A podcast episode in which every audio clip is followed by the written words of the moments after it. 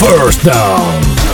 El Super Bowl 54 será entre los 49ers de San Francisco y los Chiefs de Kansas City. El mismo se jugará en el Hard Rock Stadium de la ciudad de Miami. Es el sexto juego de Super Bowl que se celebra en ese estadio y es la ocasión número 11 que se va a estar llevando a cabo un Super Bowl en la ciudad de Miami. La otra ciudad donde más se han presentado los Super Bowls es en Nueva Orleans con un total de 10. La cobertura televisiva comienza a las 6 y 30 horas del este por la cadena Fox y el espectáculo de medio tiempo estará a cargo de J-Lo y Shakira, quienes no van a cobrar un solo centavo por su participación. Demi Lovato cantará el himno nacional de los Estados Unidos. Esta es la primera ocasión que estos dos equipos se miden en un Super Bowl. Los Chiefs de Kansas City llegan al Super Bowl número 54 buscando ganar un campeonato por primera vez en 50 años. Es la segunda racha más larga. El otro equipo que lleva tanto tiempo sin conseguir ganar un Super Bowl son los Jets de Nueva York hace 51 años. La última vez que los Chiefs estuvieron en un Super Bowl fue en el 1970 cuando vencieron a los Vikings de Minnesota. Esta es la séptima ocasión que los 49ers de San Francisco llegan a un Super Bowl. Su marca es de 5 victorias, una derrota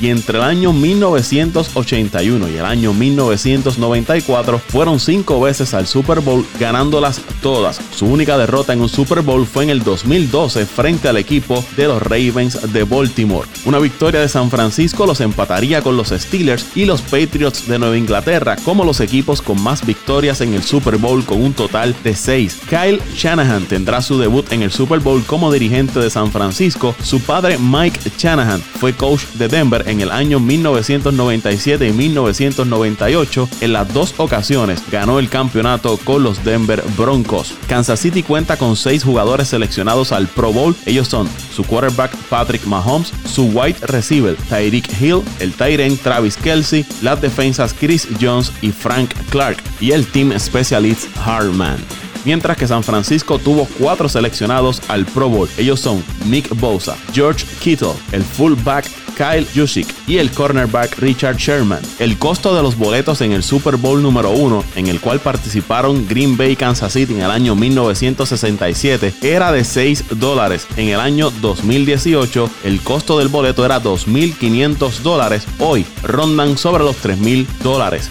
El Super Bowl más visto de la historia fue el número 50 en el año 2015 entre los Seahawks de Seattle y los Patriots de Nueva Inglaterra con un total de 114.4 millones de televidentes.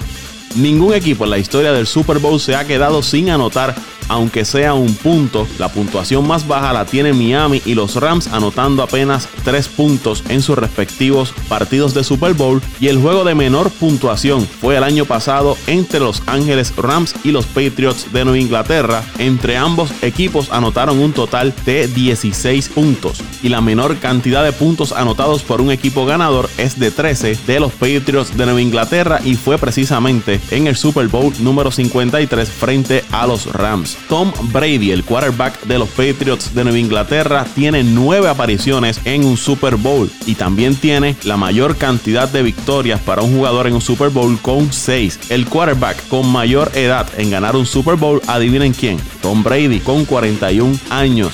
Bill Belichick tiene la mayor cantidad de juegos dirigidos en un Super Bowl con un total de 9 y también posee la marca de más juegos ganados en un Super Bowl con un total de 6 y es el dirigente con mayor edad en ganar un Super Bowl, lo hizo con 66 años el volumen total entre anunciantes del Super Bowl en el año 2005 era de 158.4 millones de dólares. En el año 2019 aumentó a 336 millones de dólares. Si a eso le añadimos los comerciales antes y después del partido, estamos hablando de 412 millones de dólares en el Super Bowl del 2019. Los 336 millones de dólares en anuncios que obtuvo la cadena CBS, quien fue quien transmitió el Super Bowl el año año pasado fueron más altos que los 282 millones de dólares generados por la cadena ABC en las finales de la NBA en un total de 6 juegos y más que los 191 millones de dólares generados por el béisbol de las grandes ligas y la serie mundial que se fue a 7 juegos y fue transmitida por la cadena Fox.